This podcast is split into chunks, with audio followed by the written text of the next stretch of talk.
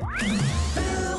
Cet adversaire, c'est le monde de la finance. Colonna n'était pas armé, il n'a pas opposé de résistance. C'est bien elle qui a écrit Omar m'a tué. Voici les Rolling Stones. C'est l'heure du jour où votre plongée quotidienne dans la boîte à souvenirs d'Europe 1. Bonjour Lord d'Autriche. Bonjour Dimitri, bonjour à tous. Alors les lycéens commencent aujourd'hui à formuler leurs vœux sur Parcoursup, la plateforme d'inscription aux études supérieures. La France en a connu hein, des modalités d'inscription à l'université par exemple. Oui, dans les années 80 et 90, il fallait faire la queue pendant des heures devant l'école ou l'université que l'on souhaitait intégrer, relever des notes du bac en main, premier arrivé, premier servi. Mais ces étudiants estiment n'avoir pas pu choisir leur orientation. Ça m'aurait plu de faire euh, le philosophie, philosophie ça mène trop loin quoi.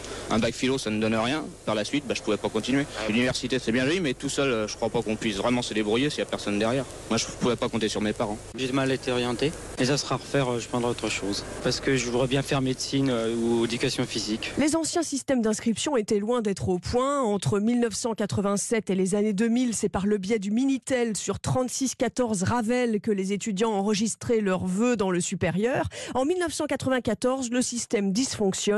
1000 étudiants d'Île-de-France découvrent qu'ils ne sont pas inscrits à l'université. Comme euh, ceux- tous ceux qui sont- ont été convoqués ne se sont pas présentés, on va déjà réinjecter des, des capacités d'accueil nouvelles. Donc un certain nombre d'étudiants qui ont eu un refus vont maintenant recevoir une lettre euh, qui permettra de les accueillir.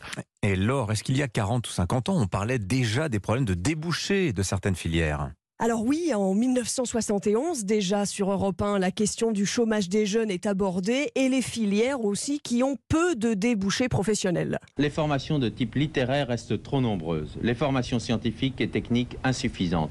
C'est pourtant là que d'ici 1975, on prévoit le plus de débouchés. Il y a aussi des phénomènes de mode sur certaines filières, explique en 1995 sur Europe 1 le président de l'université Paris 1, Yves Gégouzeau. Alors je dirais qu'il y a de- au, au hit parade, il y a, euh, il y a des arts plastiques euh, où on a à peu près euh, cinq demandes pour une place. Certains anciens étudiants racontent aussi que la pression sur l'orientation était beaucoup moins importante dans les années 70-80 qu'aujourd'hui. Ce qui les angoissait, c'était d'obtenir le bac, de quitter les parents et de trouver un logement. Oh, C'est toujours pareil finalement. Merci beaucoup Lord d'Autriche.